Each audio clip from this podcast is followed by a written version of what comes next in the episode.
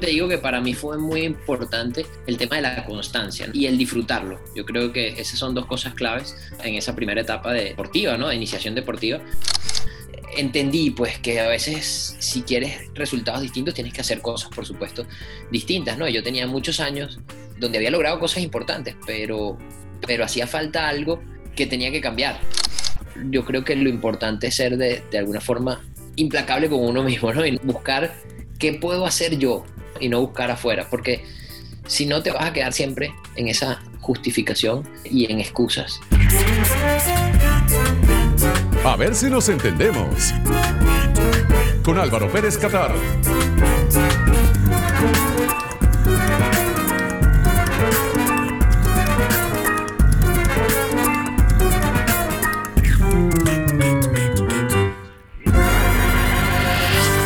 Hola, ¿qué tal? Bienvenidos al programa, gracias por acompañarnos. Yo soy Álvaro Pérez Catar, arroba Álvaro RPK y este espacio se llama A ver si nos entendemos. La idea es explorar muchos temas y sumergirnos en corto tiempo y pocas palabras en nuestras mentes, emociones y dinámicas como sociedad. Comenzamos como siempre agradeciendo a todos los involucrados en este espacio, en la producción general, Mariel Gorrín, en la gerencia de producción Michal de Sousa, en la jefatura de producción Darklin Rodríguez, en la coordinación de producción Miquel de Abrisqueta, en la edición y montaje Freddy Tapia y Jan Bastidas. La música original está a cargo de Horacio Blanco en la composición y coros, la Orquesta Sinfónica Gran Mariscal de Ayacucho dirigida por Elisa Vegas, el piano es de Prisca Dávila, los coros femeninos son de Liana Malva y la percusión o los beats son de Joa Beat. La mezcla está a cargo de José Miguel Palacios. Gracias a todos ustedes quienes a esta hora nos escuchan a través de Onda La Superestación y también a quienes se conectan a través de Spotify, Apple Podcasts, Google Podcasts y Anchor, así como a nuestros visitantes en YouTube y en la web de la radio ondalasuperestación.com. Ahora Ahora también tenemos nuestra página web a ver si nos entendemos.com y para tener este contenido de forma exclusiva, entre otros, puedes suscribirte a nuestro Patreon, patreon.com barra a ver si nos entendemos. Bienvenidos y vamos al grano.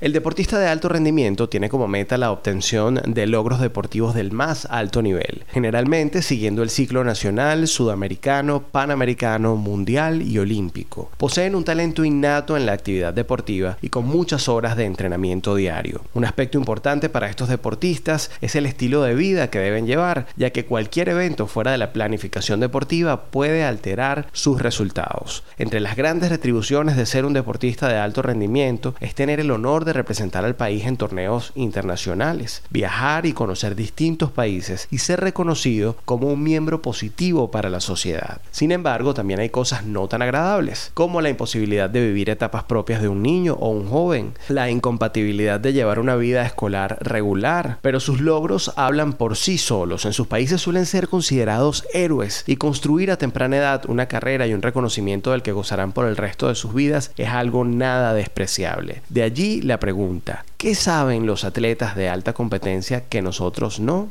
Sobre esto estaremos conversando con el venezolano bicampeón mundial de karate y récord Guinness, Antonio Díaz. Ya venimos. Explora lo que inexplicablemente nos hace quienes somos, de forma individual y como sociedad. Continúa explorando, a ver si nos entendemos. Por Onda, la superestación. De vuelta con más, a ver si nos entendemos por onda la superestación para toda Venezuela y también a través de nuestras plataformas de podcast. A esta hora tengo el gusto de recibir un amigo, el karateca venezolano, bicampeón mundial en la modalidad de kata, y también alcanzó la medalla de oro en los Juegos Mundiales de Duisburgo en el año 2005 y Cali 2013, así como logró el primer lugar en 16 campeonatos panamericanos y 13 campeonatos nacionales de Venezuela. Antonio Díaz, quien también además posee el récord Guinness de las medallas ganadas en el Campeonato Mundial de Karate. Un gusto recibirte en el programa, como tantas otras entrevistas que hemos hecho. Hoy vamos a conversar relajados sobre la vida, pero sobre todo para aquellos que quieren entender cómo funciona la mentalidad de los deportistas. Bienvenido. Bueno, gracias Álvaro. Un placer siempre poder eh, conversar contigo. Eh, hemos hecho ya muchas entrevistas, también hemos eh, compartido en charlas e incluso viajando por, por, por, varios estados de Venezuela, ¿no? Entonces, creo que nos entendemos bastante bien y eso hace que, que siempre sean amenas estas conversaciones. Esa es la idea. Y bueno, yo quiero empezar por el principio, que es parte de lo que tú cuentas en esas charlas que tuvimos la oportunidad de, de desarrollar juntos y otras que tú has hecho por separado. y son los comienzos, los inicios en este mundo del deporte. ¿no? La premisa de este programa es entender cómo piensan los deportistas, pero cualquiera creería que el que comienza una carrera deportiva de alta competencia, como es la tuya, era el típico chamo atlético del colegio que ganaba en todos los deportes, que sacaba buenas notas en educación física y tenía una inclinación evidente hacia ese tema, lo cual no es tu caso. Así es. Y mira, yo creo que hay muchas veces eh, atletas que tienen esas condiciones desde pequeños, que los ves y, y las desarrollan. En, en, mi caso, como tú dices, no fue así. Yo, yo de pequeño me costaba muchísimo. No era, no era el más atlético de los, niños dentro del, dentro del dojo. Me costaba, era, era medio gordito, me costaba la, la coordinación. Pero bueno, eh, lo importante, que creo que es clave en todo esto, era que disfrutaba muchísimo lo que hacía, pues me encantaba ir al, al, al y, era muy constante, pues entonces creo que de esa manera, con, con, con, el día a día, fui mejorando poquito a poco. Y hay algo que también he visto, eh, no, no, es que sea una regla, ¿no? Porque como te digo, hay muchos atletas que, que han logrado cosas increíbles que tenían talento desde muy pequeños, pero en, en, en mi caso tuve la oportunidad también de ver muchos que tenían mucho, mucho talento, se les hacía muy fácil tal vez, y, y perdieron la, la, motivación muy rápido y, y tal vez no, no, no, decidieron dedicarse, ¿no? A pesar de que pensaba, muchas personas decían, wow, este tiene unas condiciones para llegar increíbles, o mira qué bueno, como a esta edad ya está ganando tantos campeonatos y tantas cosas. Y al final no seguían, no continuaban y, y, y, perdían esa motivación, ¿no? Se confiaban quizás de alguna manera en el talento que ya tenían y, y perdieron como el sentido de urgencia, quizás, pudiera ser. Puede ser, puede ser. Por eso te digo que para mí fue muy importante el tema de la constancia, ¿no? Porque, y el disfrutarlo. Yo creo que esas son dos cosas claves en esa, en esa primera etapa de, de deportiva, ¿no? De iniciación deportiva. El, ir eh, constantemente a mis clases. Y creo que esa actitud también se, se, refleja y me imagino que, que, eso fue lo que en, en el primer momento a, a mi sensei, mi, mi, profesor en esa época, le hizo dedicarme más tiempo, ¿no? O buscar que, que yo mejorara, ¿no? Un poco esa, esa... Sí, si ustedes escuchan efectos especiales es que estamos grabando esta entrevista junto a Mini Antonio, el hijo de, de, Antonio Díaz, que nos está acompañando en la entrevista y ustedes lo van a poder ver a través de nuestras redes sociales y YouTube si se suscriben a nuestro canal. Que si hay algo que que es evidente en tu carrera o en tu historia, sobre todo para quienes la conocemos, es que tú a las primeras de cambio no te cansaste, insististe mucho para poder convertirte en, el bicampeón mundial de karate y todos estos reconocimientos internacionales que como karateca ostentas hoy, ¿no? No fue en la primera competencia donde tuviste tu primera medalla, ni tampoco la más corta edad, lo cual rompe un poco los paradigmas clásicos del, del atleta virtuoso, ¿no es así? Así es, así es, totalmente. Eh, esas primeras competencias, primero no, no, comencé desde tan pequeño, ¿no? A participar. Y luego, bueno, el, aquí, aquí quieren contar también la historia. esas, primeras, esas primeras competencias a las que fui, no, de alguna manera no me fue tan bien. Pero es importante, ¿no? Que, que yo nunca, nunca perdí la motivación por no obtener medallas o por no obtener buenos resultados en esos campeonatos, porque el, mi relación con la práctica del karate iba más allá de, de, solamente ser exitoso en un campeonato, en una competencia. Yo, yo como lo dije y, lo, y, eso lo, lo, enfatizo mucho, es disfrutaba ir al dojo a entrenar. Entonces creo que esa era, esa era la gran diferencia, ¿no? Y, y, con tal vez otros que eso, que de repente no tenían las condiciones, no iban, no ganaban en los campeonatos y cuando veían que no tenían resultados, se decidían irse por otra actividad o decían, bueno, esto no es lo mío, no me quedo aquí. Pero independientemente de resultados como, como en la parte deportiva, a, a, mí me gustaba mucho ir al dojo y a practicarlo y, y aprender los katanas, mejorarlo. Entonces eso poco a poco fue dando resultados. Pero si hubo, si hubo un momento de quiebre en tu historia, cuando te hemos conversado sobre esto, si hubo un momento en el que pensaste, wow, ya lo he intentado muchísimas veces, todavía no ha alcanzado la medalla de oro, por ejemplo, en el Campeonato Mundial. No, no, recuerdo si fueron ocho veces que asististe o menos, pero, pero hubo varias visitas, que además ese campeonato ocurre cada dos años. Y tú dijiste, ¿qué tengo que hacer yo para lograrlo? ¿Será que abandono o será que lo que yo sé no me sirve y tengo que vaciar el vaso para reaprender? Cuéntanos de esa etapa. Sí, yo una vez que ya entré a la selección y, y bueno, eh, comencé a tener algunos resultados poco a poco, en, en distintos niveles, panamericanos, eh, luego empezar a competir en mundiales, obtener una medalla en el mundial. dije, bueno, ya fue como más agarrando más compromiso, haciéndolo algo más profesional. Y yo decía, bueno, mi, meta más grande era ser campeón mundial, pero era algo que, que, se hacía muy, muy, muy difícil. Como dices tú, llegó un momento en el que prácticamente dije, bueno, lo intenté, pero no lo he logrado. De alguna forma, eso también me llevó a, a, a analizar qué había hecho y pensar también en, en, en, cambiar y en buscar, en buscar otras, otras formas, ¿no? Y en ese momento tuve la oportunidad de conocer un maestro en Japón, ya yo había entrenado en, Japón con algunos otros maestros, pero, pero esta, eh, ya aquí era como buscar algo, una guía, que, en otras oportunidades había sido cosas muy eh, puntuales, ¿no? Seminarios, esto, pero era como buscar a alguien que me guiara en ese camino y conseguía a este maestro que cambió también mi, mi manera de, de, ver el karate y también en, en, cierto punto la vida, ¿no? Porque su, su filosofía era disfrutar y, y, siempre estar relajado y sonreír, ¿no? Vivir un día a la vez. Pero eh, entendí, pues, que a veces eh, si quieres resultados distintos tienes que hacer cosas, por supuesto, distintas, ¿no? Yo tenía muchos años donde había logrado cosas importantes, pero, pero hacía falta algo que tenía que cambiar y que tenía que, que conseguir quien me diera eso. Y en ese momento sentías que además habías puesto todo de tu parte, habías aprendido lo necesario, pero aún no llegabas a la meta. Entonces, bueno, si yo lo sé todo, ahí juega el ego contigo, digamos, con tu persistencia original. Eventualmente te puedes preguntar, bueno, ¿ha valido la pena esto? ¿Será que no es culpa mía? ¿Será que ahí llega el, el punto de la victimización? ¿no? A lo mejor es que no me han favorecido los jurados, o es que eh, a lo mejor no tengo la edad. Me imagino que esos monstruos en algún momento se presentaron. Ahora, cuando eso ocurrió, si es que efectivamente fue así, ¿qué hiciste para vaciar ese vaso y volverlo a llenar con información nueva, además de encontrarte con ese maestro?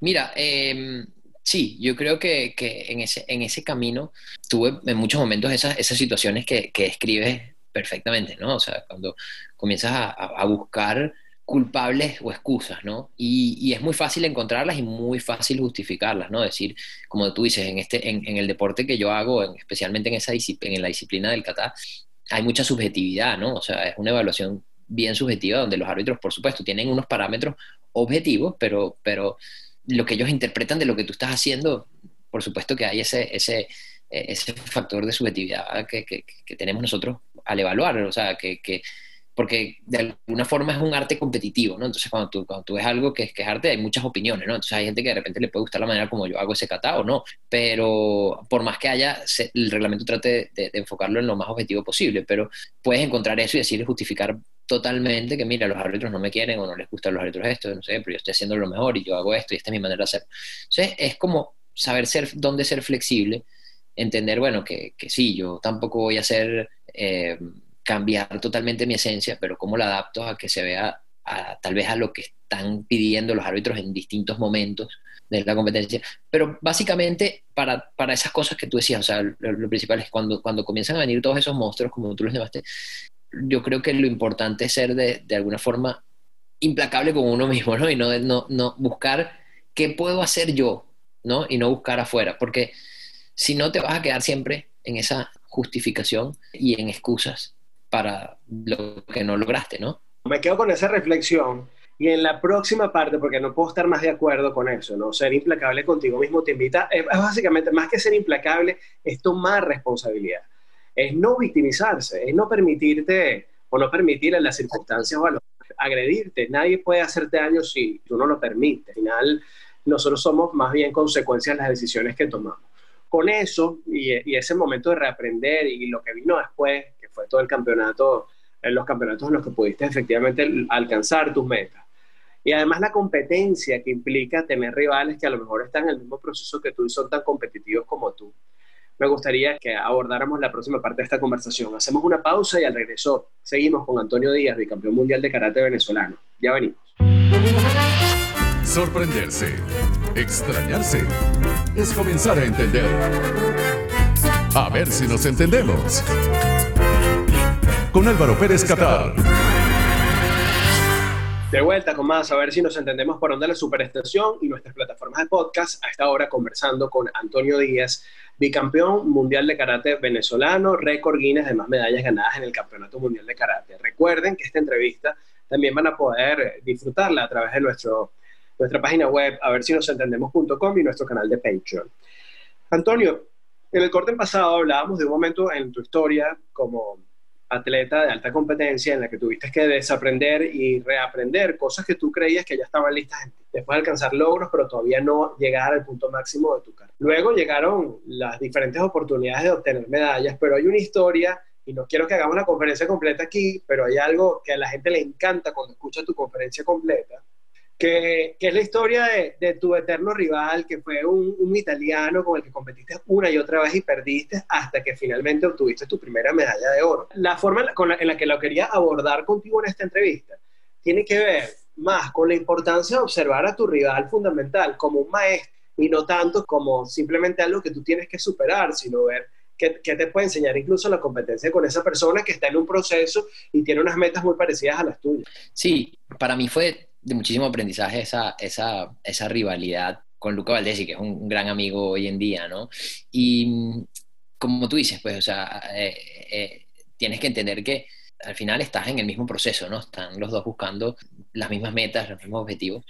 Y de alguna forma, creo que uno de los, de los aprendizajes también más grandes en esa rivalidad fue el entender cómo no puedes tampoco eh, enfocarte en este caso, en una sola persona, ¿no? Muchas veces yo, mi, pensamiento era, quiero ganarle a Luca, quiero ganarle a Luca, quiero ganarle a él. Pero, pero de repente fui a un campeonato y ni siquiera pude llegar de repente a enfrentarme con él en la final porque perdí con otro en la semifinal. no, era, no era lo que ocurría generalmente, pero, pero decía, bueno, entonces estaba dejando de querer mejorar yo y enfocarme en el otro, ¿ok? Enfocarme en el, en el, en el rival. Entonces, mmm, de alguna forma sí, me, sirvió también porque para ganarle a él tenía que mejorar yo y, llegar a un nivel en que no fuera solo ganarle a él, sino no perder con ninguno de los otros competidores.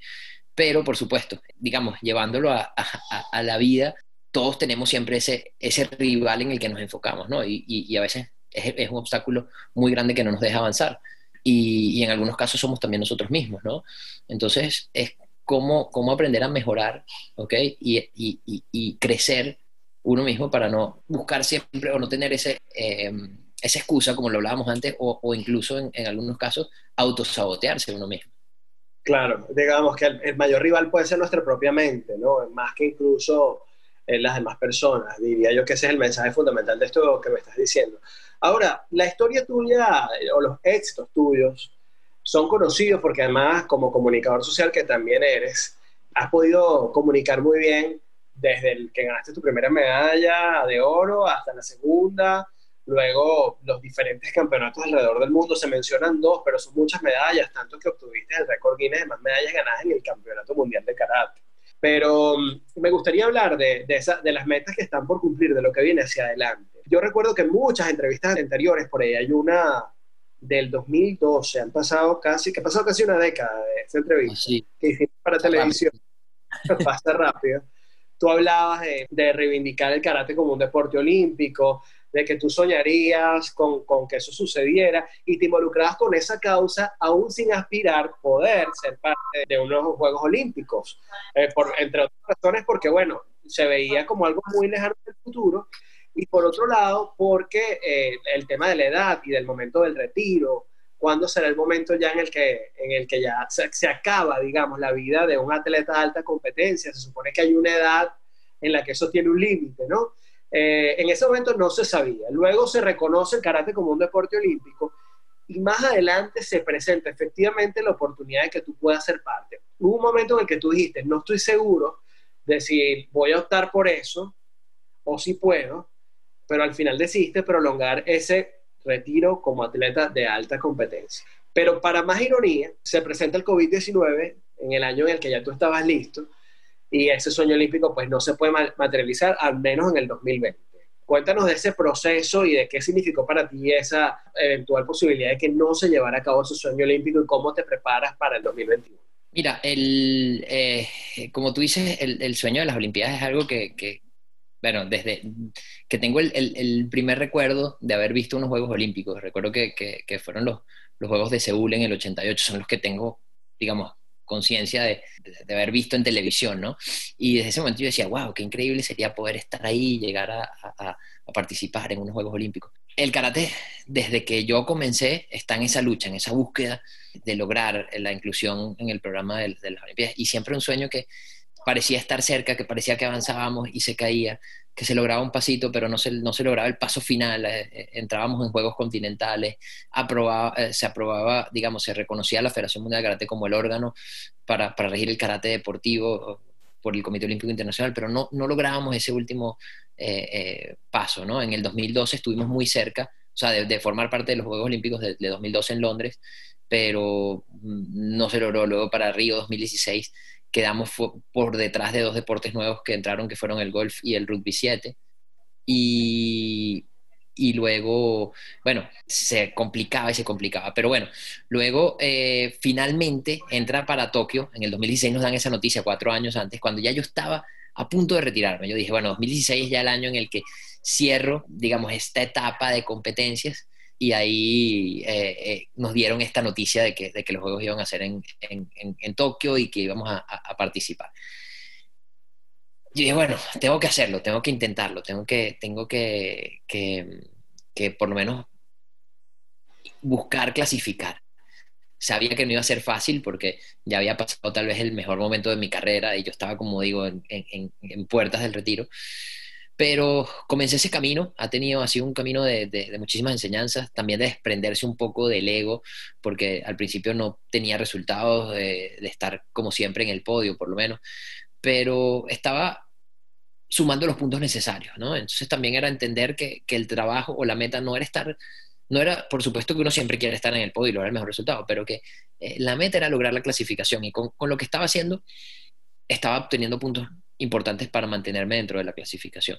Ese fue un camino que costó mucho, casi dos años de trabajo, de, de, luchar con ese ego, de viajar más, porque es un calendario que ha sido mucho más difícil de lo que estaba acostumbrado y con más compromisos, una familia, eh, un proyecto de emprendimiento que, en Venezuela, que es mi, escuela. Entonces, con todo esto se sumaba como más dificultades en el, en el momento que, que por fin llegaba ese sueño logró la clasificación en febrero eh, para los Juegos Olímpicos y, y, bueno, la alegría fue muy, muy grande. Pero hay una amenaza por ahí que era este eh, virus del de, de COVID-19 y no sabíamos, teníamos incertidumbre qué iba a pasar. Eh, regresó a Venezuela para, para tomar un descanso previo a lo que iba a ser la preparación para, para los Juegos Olímpicos y, y bueno, comienza, ya es declarada pandemia, comienzan a, a subir muchísimo más los casos. Eh, entonces en ese momento se empezó a hablar ya de cancelar los Juegos. Mi temor más grande es que los Juegos Olímpicos siempre son cada cuatro años. Entonces cambiar los Juegos de año no es algo que está previsto en la Carta Olímpica. Incluso se habla de que si no se, si no se realizan en el año que toca, los Juegos no se realizan, quedan cancelados. Entonces, eh, ese era mi temor más grande, decir, wow, todo lo que esperé para esto, por fin llegar y que ahora cancelen los Juegos, wow, es como, como que eh, me, me, generaba una preocupación muy grande. La noticia que nadie quiere, además. Claro, claro. Pero bueno, por fin se, se tomó una decisión bastante sensata, que era moverlos de año. Y, y, bueno, estamos en ese proceso ahora, esperando de que las cosas vuelvan a, a, a cierta normalidad. Y aprovechar o, enfocarse de manera positiva de que hay, hay un poco más de tiempo para prepararse, que, un tiempo también para tomar un descanso que creo que era necesario, un descanso para compartir con mi familia, eh, para recuperarse, también para, para eh, un poco darle también a, la mente también ese, ese, ese, descanso, no solo al cuerpo, y, y ahora enfocarse en, en tratar de utilizar ese tiempo a favor para prepararse mejor incluso a, pensar en lo que viene después de los Juegos Olímpicos, tanto en tu vida, eh, marcando ese check, pues a pensar qué va a pasar después. Antonio, un placer, como siempre, conversar contigo. El éxito está contigo. No te vayas porque en la próxima parte me gustaría que habláramos sobre la rutina diaria de un atleta de alta competencia. Ya venimos a ver si nos entendemos por onda, la superestación y todas las plataformas de podcast. No te desconectes de tu propio entendimiento. A ver si nos entendemos con Álvaro Pérez Catar. Por, por onda, la superestación. La superestación. Continuamos con más a ver si nos entendemos y en esta parte del programa quisiera... Que nos cuentes, Antonio, ya que la pregunta es, ¿qué saben los atletas de alta competencia que nosotros no sabemos? Que nos cuentes de la rutina diaria y de entrenamiento de, un atleta de alta competencia. Sé que hay cosas que son muy específicas del deporte que cada uno eh, desarrolla, pero en tu caso como karateca, ¿cómo es tu día a día? Mira, eh, los atletas de alta competencia, eh, básicamente, bueno, hay que entender que, el trabajo es el entrenamiento, ¿no? Nuestro trabajo es, nuestro, es, nuestra rutina de entrenamiento. Y uno de nuestros implementos de trabajo es el cuerpo, por supuesto. Entonces, hay que eh, dedicarle mucha atención, mucho cuidado. Es importante cuidar la alimentación, cuidar el descanso, son, son puntos importantes. Entonces, a veces, dentro de todas esas horas de entrenamiento, el descanso también es prioritario. Entonces, básicamente, es muy importante tratar de, eh, yo creo que, que, por lo menos tratar de dormir unas ocho horas. Eh, eh, que, me permitan pues recuperarme cuando, cuando estoy en, en periodos de, de, preparación. Eh, trato de hacer luego de, temprano en la mañana, me gusta utilizar el, el, horario de la mañana para hacer mi entrenamiento técnico. con esto me refiero a toda la parte de karate, que pueden ser repeticiones de los, de los katas o los esquemas que realizo, trabajo de, de, distintas técnicas de esos, de esos katas. en cuanto a la alimentación, no, no tengo un régimen eh, muy, digamos, eh, estricto, en, sino, sino trato de seguir eh, básicamente la, idea de comer lo más balanceado y natural posible, pues evitar alimentos procesados, evitar el, consumo de, azúcar, por supuesto, pero teniendo un cierto balance, ¿no? No es que también eh, creo que creo que a veces cuando te como que te reprimes de todo totalmente eh, te genera también una, una, ansiedad, ¿no? Entonces es saber que, que bueno que, que, que, no soy de esas personas que creen en las dietas que tiene que ser no puedo comer esto, no, no puedo comer nunca un dulce, una hamburguesa, no. Puedes hacerlo con, con, cierta flexibilidad, pero por supuesto que cuando estás entrenando, la, tu fuente de energía es lo que comes y tienes que cuidarlo y comerlo lo, lo que te aporte más nutrientes y más energía para tu, para tu entrenamiento. Hoy en día, bueno, tengo también eh, que dedicarle tiempo a, mi familia, a mi bebé.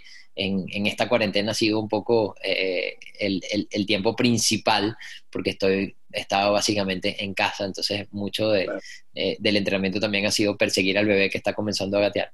Pero, pero en, en una situación normal, en las tardes hago un entrenamiento que va más dedicado a lo que son las parte o las habilidades físicas o, atléticas, ¿no? El trabajo de la fuerza, de la, de la velocidad, eh, también hacer ejercicios de movilidad. Entonces, básicamente son dos entrenamientos al día que los trato de programar de esa manera, ¿no? Tratar de poner uno en la mañana, que sería lo técnico, y en la tarde la parte eh, física.